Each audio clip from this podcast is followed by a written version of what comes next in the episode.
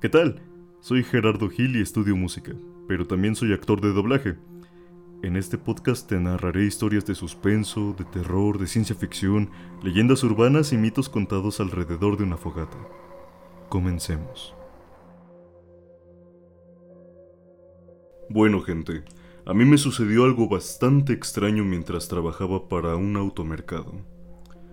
Siempre he sido muy aparte con estos temas ya que en lo personal nunca había experimentado cosas raras. Para no alargar mucho la anécdota, en la automotriz donde yo trabajaba cuando la construyeron se cayeron unas vigas metálicas y murieron dos personas.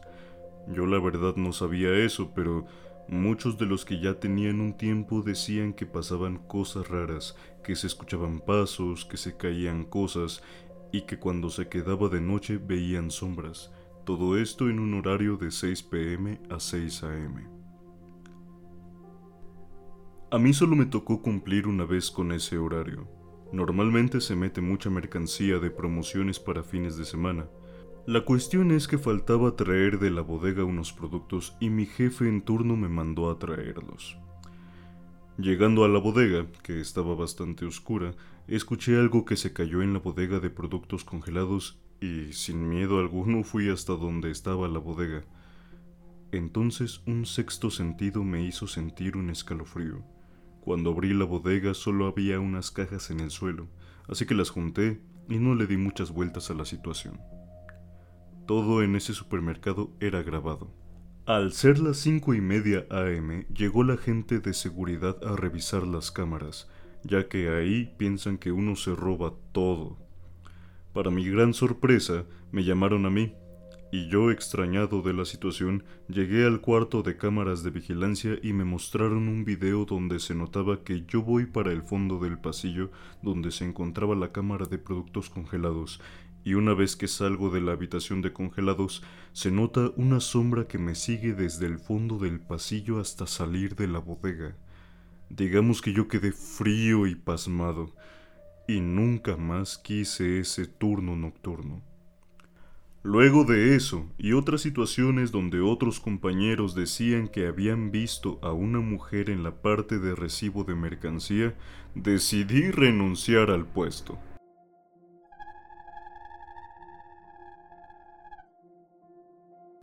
Lo mío no tiene relación a nada así como brujas o mitos, pero sigue siendo una experiencia paranormal. Cuando era niña, estaba como en cuarto de primaria, me acuerdo que me dormí tempranísimo por la emoción de que el día siguiente era Día del Niño y hacían fiesta en la escuela. La cosa es que me desperté en la noche, no sé exactamente la hora porque no teníamos reloj ni nada. Por cierto, mi cuarto estaba viendo a la calle, por lo que la claridad de la luz de los postes hace sombra a todo lo que estuviera al frente de mí. Y bueno, resulta que me desperté y cuando abrí los ojos vi una sombra de pie al lado de mi cama en la zona de los pies. Yo dormía con mi hermana en una litera, yo en la parte de abajo, y como en la típica película de terror me levanté un poco para ver mejor, porque creí que era ella, cuando aclaré la vista, me paralicé horrible al verlo. Era un niño. Lo supuse por su estatura, ya que llegaba un poco menos de la mitad de la litera, y se notaba que tenía el pelo corto, y aunque no podía verle los ojos porque no se le podía ver la cara, sentía la mirada fija sobre mí. Cuando me di cuenta de lo que era, solo me acosté de nuevo como pude, y me puse a rezar de todo hasta que me dormí. Lo curioso es que nosotros nunca le contamos a nadie fuera del núcleo familiar sobre esta experiencia, y como siete años después, cuando yo ya no dormía en ese cuarto, el novio de mi hermana se quedó una noche durmiendo ahí y vio exactamente la misma sombra. La detalló igual y hasta en el mismo lugar del cuarto. Me da miedo pensar que después de tanto tiempo siguiera aquí. Hace como tres años que volví a dormir sola en ese mismo cuarto y todas las noches pienso en esto.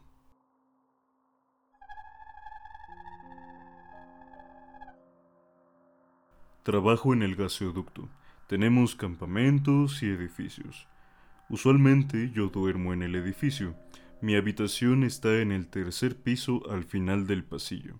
En la madrugada entre las dos y las tres se oyen ruidos, como si arrastraran cosas en la azotea, e incluso se siente esa vibración de que algo se está moviendo, específicamente sobre mi techo.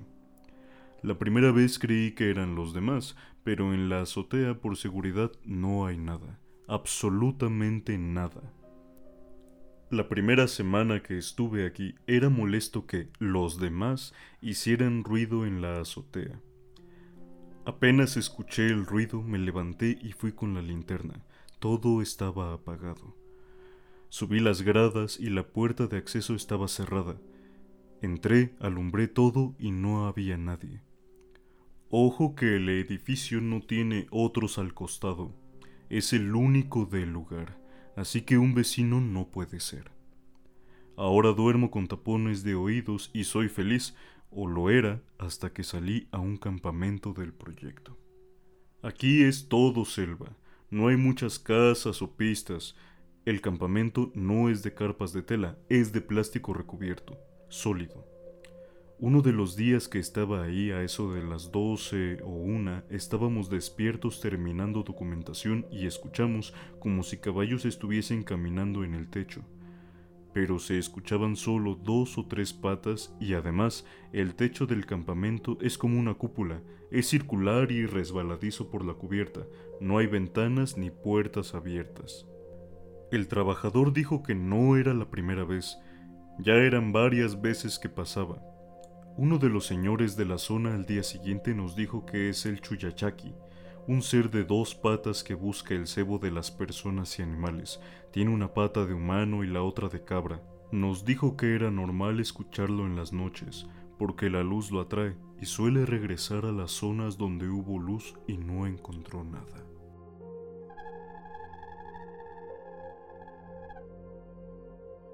No he visto fantasmas, pero está chido creer. Hubo una ocasión cuando estaba en secundaria que a mi mamá se le hizo tarde pasar por mí, por lo tanto no había mucha gente cerca. Frente a mi escuela hay un parque, y en lo que espero sentado veo a una niña con un vestido como lo que usarían en una primera comunión. Súper fuera de lugar para aquel día, la zona y la hora.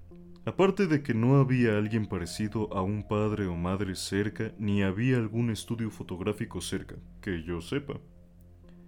Esta niña se sube a un árbol y yo me le quedo viendo esperando a que se caiga y se dé un madrazo. La niña sube y la pierdo de vista entre las ramas. Nunca bajó. Me acerqué y le di la vuelta al árbol, y la niña no estaba, y al día de hoy no me explico por dónde se bajó o a dónde se fue. Lo más factible es que no la viera bajar por alguna coincidencia, pero lo de la ropa blanca sí me sigue sacando de onda.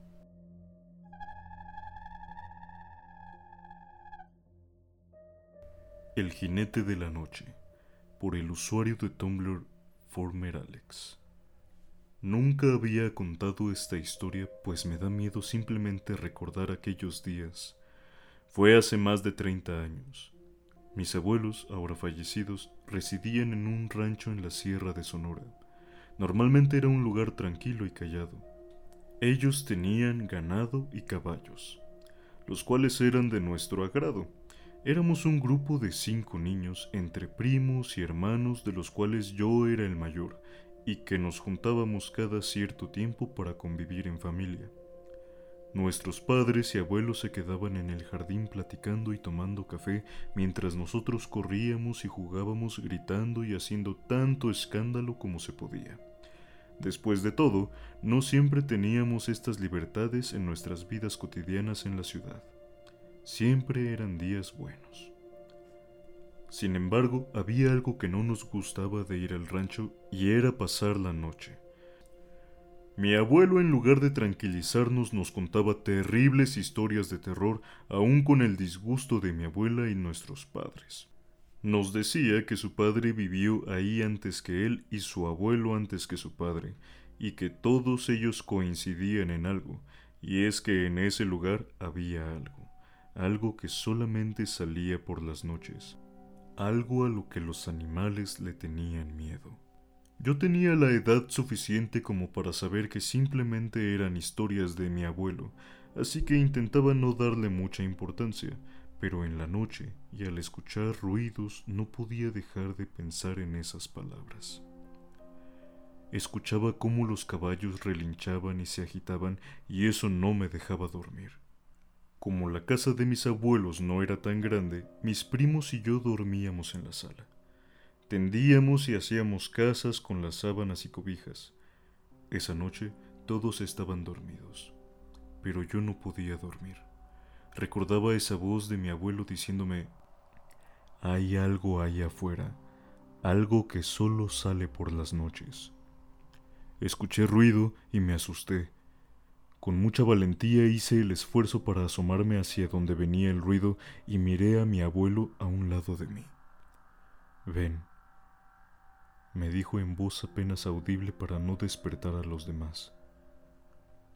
Acércate. Se acercó a la ventana y movió la cortina y se comenzó a asomar. Me levanté en silencio, intentando no despertar a mi hermano y me paré detrás de mi abuelo. Él había notado mi presencia, pues con un gesto de su mano me hizo señas para que me acercara. El sonido de los caballos agitados era más y más fuerte. Me acerqué a él aún con mucho miedo, pero un poco más tranquilo por estar con él. Mira, me dijo, haciéndose a un lado para que me acercara yo a la ventana. No quería asomarme, pero miraba a mi abuelo tan tranquilo que no pensé que fuese algo malo. Mira los caballos, me dijo casi con una sonrisa en su boca. Con un poco de valentía hice a un lado la cortina. Al principio no pude ver nada, pues estaba demasiado oscuro afuera, aunque mis ojos estaban acostumbrados a la oscuridad por estar intentando dormir. Al fin lo miré. Logré ver el caballo que estaba más agitado el que relinchó varias veces. Había alguien montándolo. Al principio contuve el aliento, pero después comencé a respirar agitado y mi abuelo lo notó y cerró la cortina. Tranquilo, me dijo con una voz muy calmada. No te hará daño. Nunca entra a la casa. En los 65 años que llevo aquí, lo he visto muchas veces, así como mi padre lo miró y mi abuelo también. Vi a un hombre, le dije, y mi voz se quebraba casi hasta llorar. Tenía un traje negro y estaba intentando calmar al caballo. Recordar esa imagen en mi mente me hacía temblar de miedo. No podía entender por qué mi abuelo no le temía pero supuse que por el hecho de haberlo visto tantas veces, no le hacía ningún efecto. Yo no tuve un hijo, comenzó a contarme mi abuelo mientras se alejaba de la ventana. No me quejo, las hijas que tuve son hermosas y las amo, pero mi padre me dijo que este rancho se lo dejara a mi hijo él nunca esperó que no iba a tener uno. Pero sabes que tú, tú eres mi nieto mayor y te he elegido a ti para quedarte con este lugar cuando yo muera. Pero es importante que sepas esto. Lo llamamos el jinete, y él ha estado aquí desde mucho antes que nosotros. Cuando tu tatarabuelo llegó a este lugar, comenzó a trabajar la tierra él solo tenía dos caballos y un pequeño cuarto de madera que construyó. Me contó cuando yo tenía más o menos tu edad que la primera noche que pasó aquí fue un terror, pues el jinete te golpeaba la puerta durante toda la noche y los caballos no dejaban de relinchar. Me decía que él se aferró y no salió hasta la mañana por el miedo que le daba.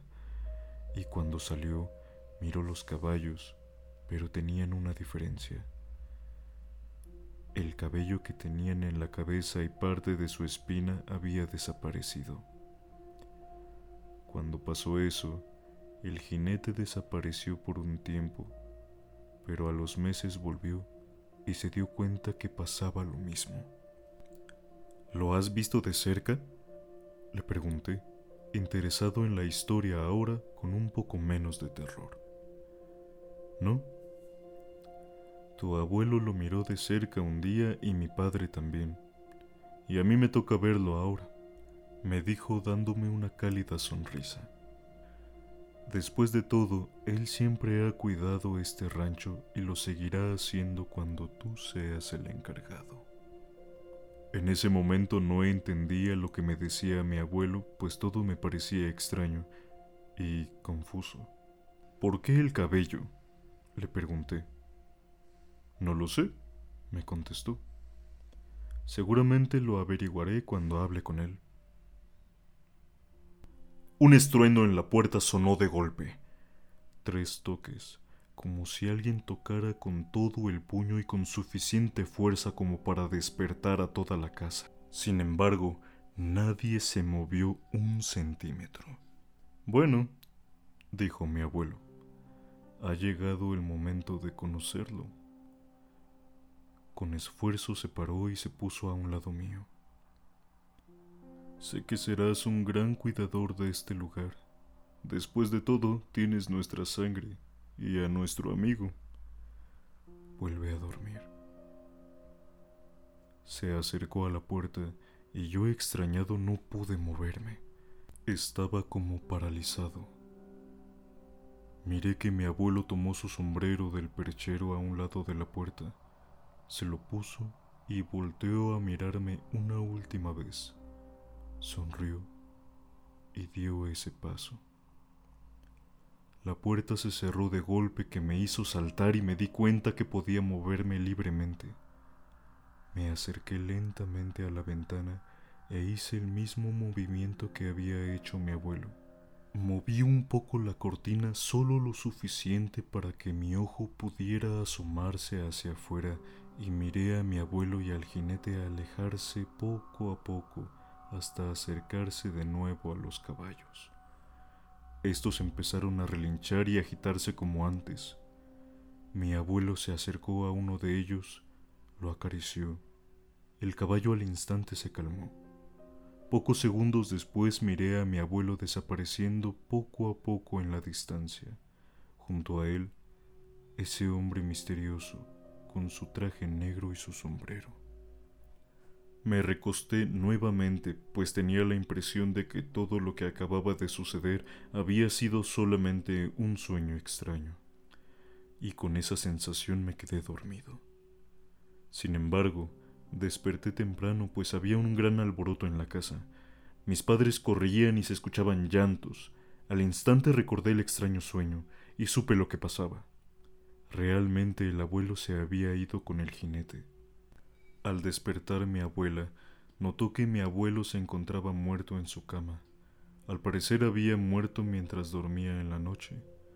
Todos estaban tristes como era de esperarse, pero yo me sentía extraño. Y mientras todos estaban reunidos en su cuarto, yo salí un momento. Me acerqué a los caballos y comencé a revisarlos uno a uno, esperando una confirmación de que lo que había visto la noche anterior era real. Había terminado de revisar todos excepto uno y al acercarme noté que mi abuela estaba junto a él. Lo acariciaba y lloraba. Abuela, le dije antes de que ella notara mi presencia.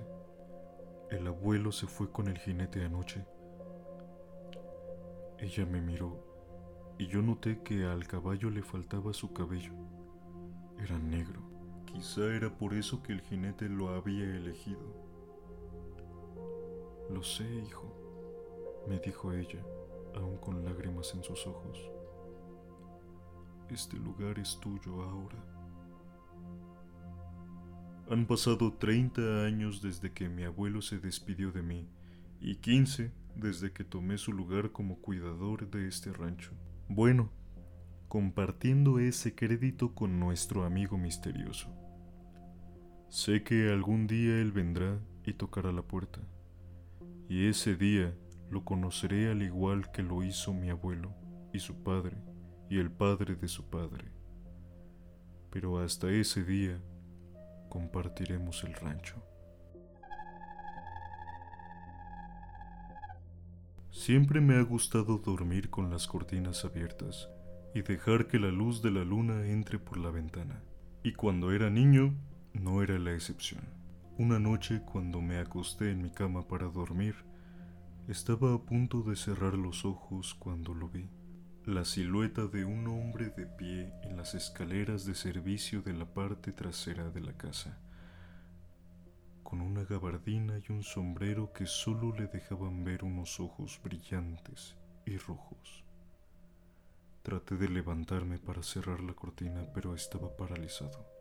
No podía mover ni un solo músculo. Él solo me miraba fijamente. Tampoco se movía, como si esperara algo de mí. Cuando podía cerrar los ojos y abrirlos nuevamente, ya no estaba. Todas las noches siguientes, a las 3 de la mañana, sucedía exactamente lo mismo. Y a pesar de que antes de acostarme yo cerrara las cortinas, éstas se volvían a abrir justamente a la misma hora. Todo esto se lo conté a mi madre que inmediatamente se lo atribuyó a los videojuegos. Pero no puedo explicarlo. El terror de verlo cada noche mi cuerpo paralizado ante la sola idea de volverlo a ver. Lo que sea que haya sido aquello, no lo volví a ver. Sin embargo, no descarto la posibilidad de que algún día regrese y nos encontremos cara a cara otra vez.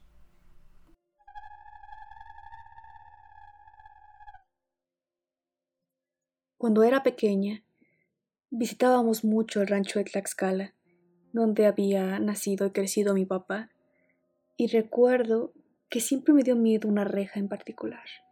Bueno, consideramos que esta era una propiedad pues grande y mientras iba creciendo el pueblo, afuera de la casa solamente había rancho, pues campo abierto, magueyes, nísperos, cebada, muchos árboles. Y esta reja me daba mucho miedo porque cuando yo era chiquita decía que a través de la reja me saludaban muchos abuelitos. Y claro, en mi mente una persona vieja a fuerza tenía que ser el abuelito de alguien. Pues yo veía a todas estas personas viejitas y decía que eran mis abuelitos, que extendían sus brazos, sus manos a través de las varas de esta reja y giraban sus brazos, pero como si no tuvieran huesos o articulaciones. Los giraban así en un círculo, como serpientes, como reiletes. Y en su momento no me daba miedo porque parecía que estuvieran bailando, que me llamaban a jugar con ellos. Pero nunca me dejaban ir para allá porque, bueno, pues era el exterior, era campo abierto y era de noche cuando yo los veía. En algún punto comenzaron a hablarme y la verdad mentiría si les dijera que me acuerdo que me decían. Creo que lo bloqueé. No sé. Me gustaría recordar que me decían. Porque solo me hablaban a mí, nunca a mis primos, a mi hermano. No sé. Y no fue hasta muchos años después que Estando otra vez de vuelta en el rancho, me puse a pensar en esto, que dije, ¿cómo es posible que mientras pasaban los años yo crecía y estas personas permanecían iguales? Misma ropa, mismas facciones, misma sonrisa, misma petición. Nunca fui a saludarlos a la reja. Me imagino qué hubiera pasado si hubiera extendido la mano y me hubiera acercado hacia allá.